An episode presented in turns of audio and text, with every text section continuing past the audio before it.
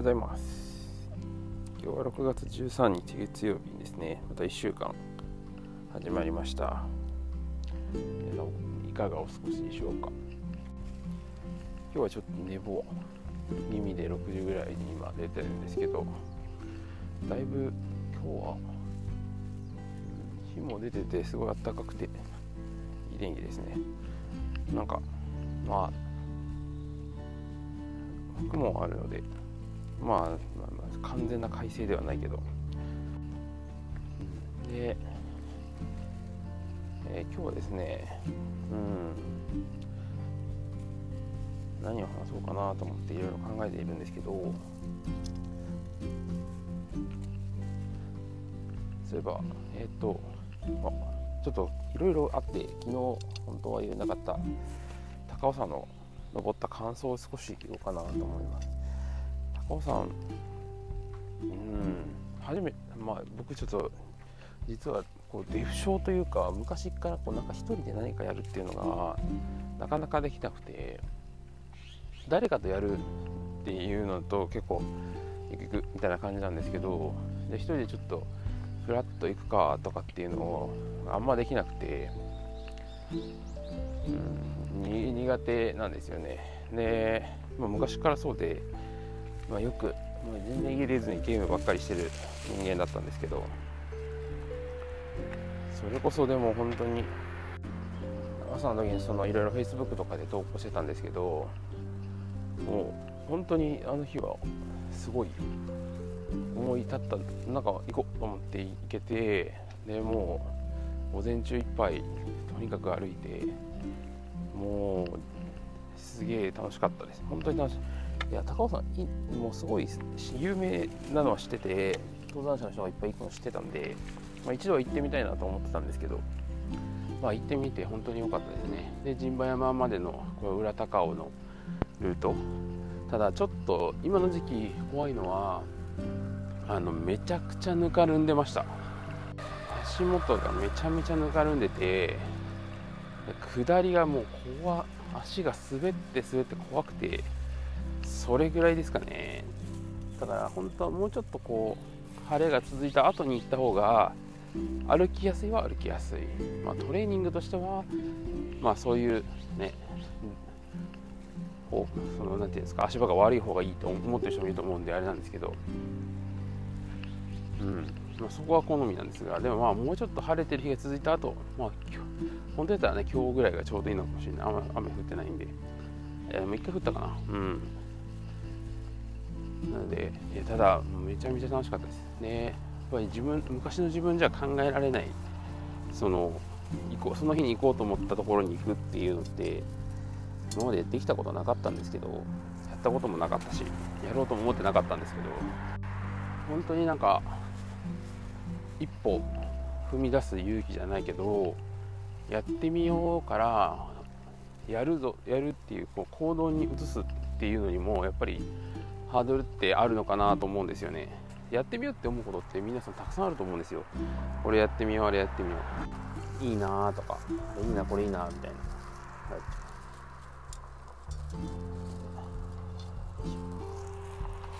まあ、結局やってみようとは思うけどけどなんか時間ないしとか。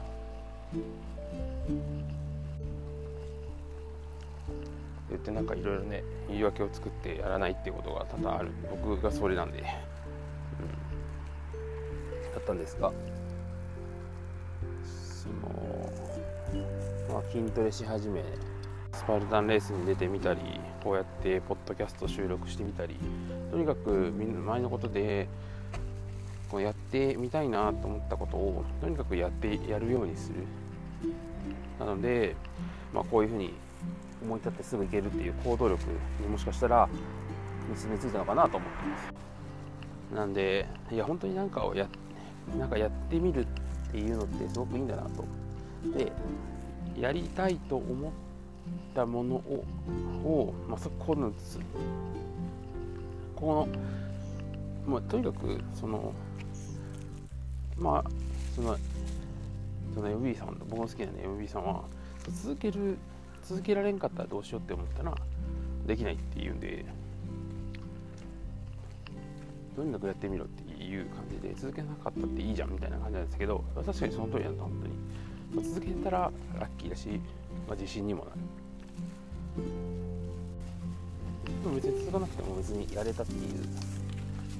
あれにはなるので、うん、マイナスがないんですよね。でポッドキャスト撮ってる時間があって。じゃあ僕は別にウォーキングプラスアルファだし誰も聞いてないんじゃんってもし言われたらまあ自分が聞いているしって自分のなんか喋るのをうまくするためっていうのもあるから別にいいってなるじゃないですか。なんかうん。いいことしかないですね今のとこ。本当にいいいい効果しかないような気がしています。まあそれも思い込みなのかもしれませんが。まあ、それでそれでいいじゃないですか。うん、でそれであの僕その最近また最近実は聞いてるのが僕なんかラジオ番組なんか聞きたい始めたらその古いやつから聞くっていう習性があるんですけど新しいの聞く前にまだ追いついてないんですけど「愛の楽曲工房」という小倉チャチャチャラジオというラジオ番組をポッドキャストに配信しているもの、まあ、YouTube もあるそうなんですがそれであのこれもね 好きな樋口清則さんっていうねブック代表じゃなくなっちゃったのかな。での兄弟、え、樋口太陽さん。この人は、え、樋口オフィス樋口っていう会社の代表取締役かな。と。青柳高也という今はアットホームチャンネルだったかな。YouTube チャンネルでホームレスの方を取材されている方なんですけどその3人でやられてるラジオがありまして。でそれで言ってたんですけどあの音楽でライフハックかな？というちょっともう書籍化されたらどうしよう買おうかな？と思ってるんですけど。太陽さんがその自分がね考えてることでその、まあ、ライフハックなんで、まあ、生活でとってこう考えた方がいいよねみたいなことなんですけどバイトをするなということをやって言ってたんですね。であのバイトするなってどういうことかというとバイト自体が悪いわけではないとは言っていました。僕前0から1 0から1を作るみたいな話をしていたんですけど結局その太陽さんとかも音楽制作なので一からね作曲することがあるんだけど例えば何かのテーマソングを作ってくださいっていう仕事がまず最初に来たとします。でそれまでそういうの作ったことないのでそういう音楽を作るときに、まあ、それどうやったら作ればいいどうやって作ればいいかとかって勉強して作る。で1回目はいいんですけどそれが100回200回になった時に、まあ、全く同じ作業になるからそういうのはやめた方がいいみたいなことですね。何が言いたいかというと結局そのスキルを身につけたわけですよ。その最初の1回目ってない状態から自分のね能力としてそういう作る能力がなかったところから能力を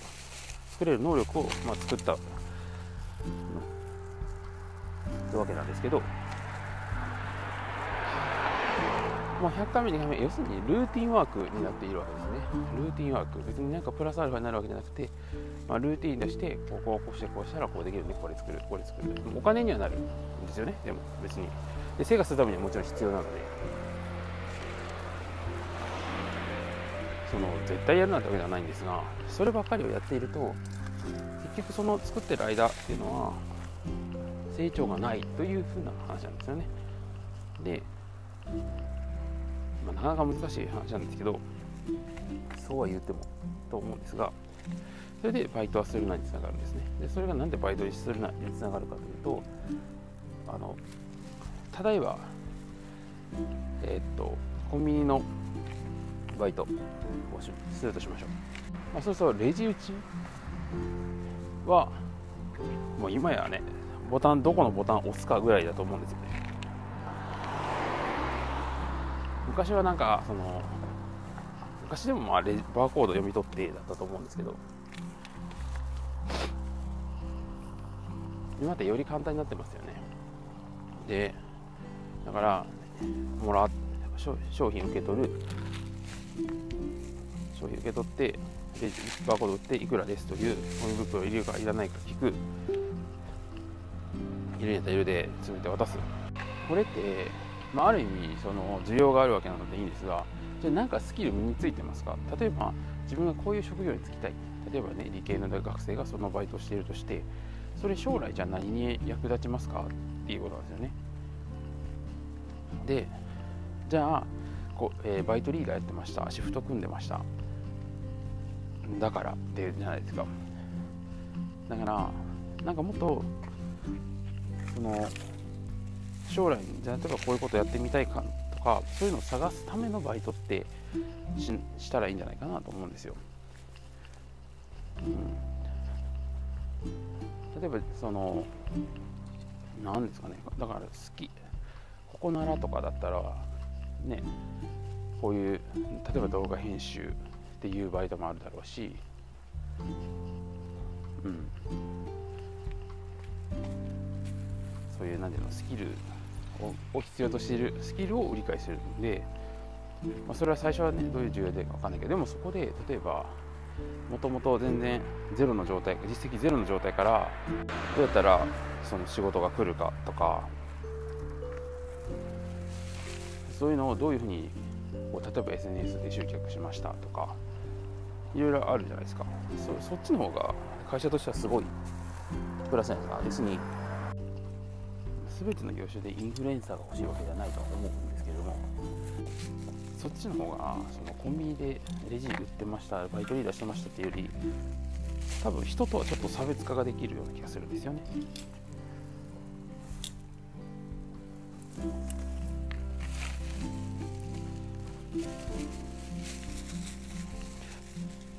たまに学生がなんかこのいうバイトがいいらしいみたいなんでユニクロとか言ってましたが多分ユニクロって多分自分でその服を選んで要するにその MV さんとかもその前によくマネキンの服どうするかもそうでその多分店員さんがどういう服着てるかでその時のコーディネートあれユニクロって確かユニクロの服着るはずなのでで要するにその店員さん自体がそのモデルケースとなってその客単価とかを上げていくっていうシステムなんだと思うんですね。多分それでどうやって売り上げに貢献するかみたいなことを考えれるっていうことなのかなと思うんですけど。じゃあ学生が本当にそれを意識してやってるのかなっていうと、うん、でだからそのいやごめんレジ打ち悪いわけではないですけどなんか本当にもっとその自分が何をしたいかを探すのを就活で探してるっていう人もいますがそもそもバイトっていうかビジネスとしてこういうの面白そうだからこういうことを体験できるバイトであったりとかないかなっていうのを探すのは結構大事なんじゃないかなと思うんですよね今は。うん、でもみんな例えば塾講師とかは給料がいいからってやるんですけどじゃあ人を教える作業をの就職先がそれだったらいいんですけどそうじゃなかった。その時間ってお金は稼げてるけど時間は無駄にしていてあのもったいない感じがするんですよね。そこを直結させればいいのになっていうふうにはずっと思ってるんですよ。昔はそんなこと考えられなかったけど今はすごいそのちょっと検索すればなんかいろんなものが出てきてなんかすごいチャンスはあるのになと思ってそれでもやっぱりみんなお金を稼ぐことにお金が遊びたいから、まあ、旅行行くから。もしくはもちろん学費を稼がなきゃいけないから。あると思うんで。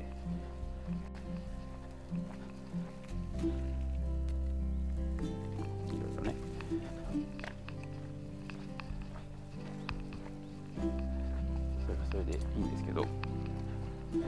けどうん。結局一発売りになるんだよな、うん、でじゃあもう最後にえっ、ー、とだからその要するに0から1じゃないけど、まあ、自分の作品であったり自分がポートフォリオっていうのかな、うん、エンタメだとそうだと思うんですけど自分はこういうことをしてきましたとかっていうアピールの方が強いんじゃないかなと思いますしそのイメージですよ。意識的にみんなお金を儲けるバイトをすることでお金をもらうっていうことにすごい主目的を置いているような感じがするんですけどどっちかというと体験であったりスキルをもらうバイトを探した方がいいと思いますしそのためには僕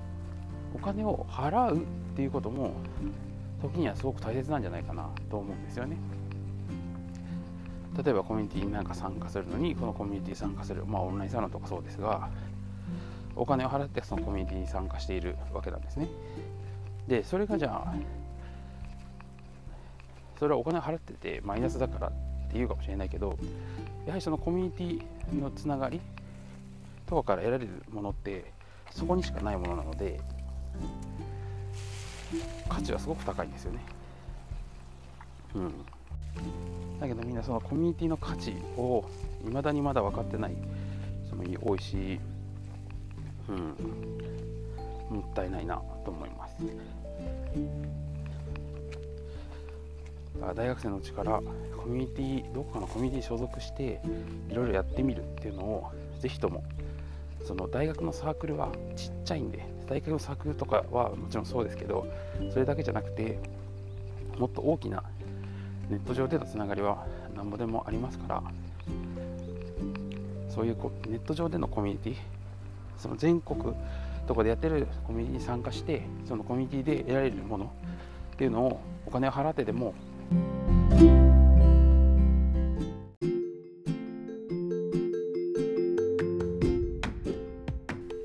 お金を払ってでも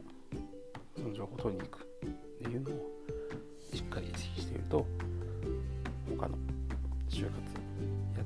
生さんと差が出るんじゃないかなと思います。ごめんなさい最後はこの収録しきれなくて部屋の中で撮ってるんで家族を起こさないようにしゃべってちょっとだけもそもそ声になってますがそれでは皆さん今日も良い一日を。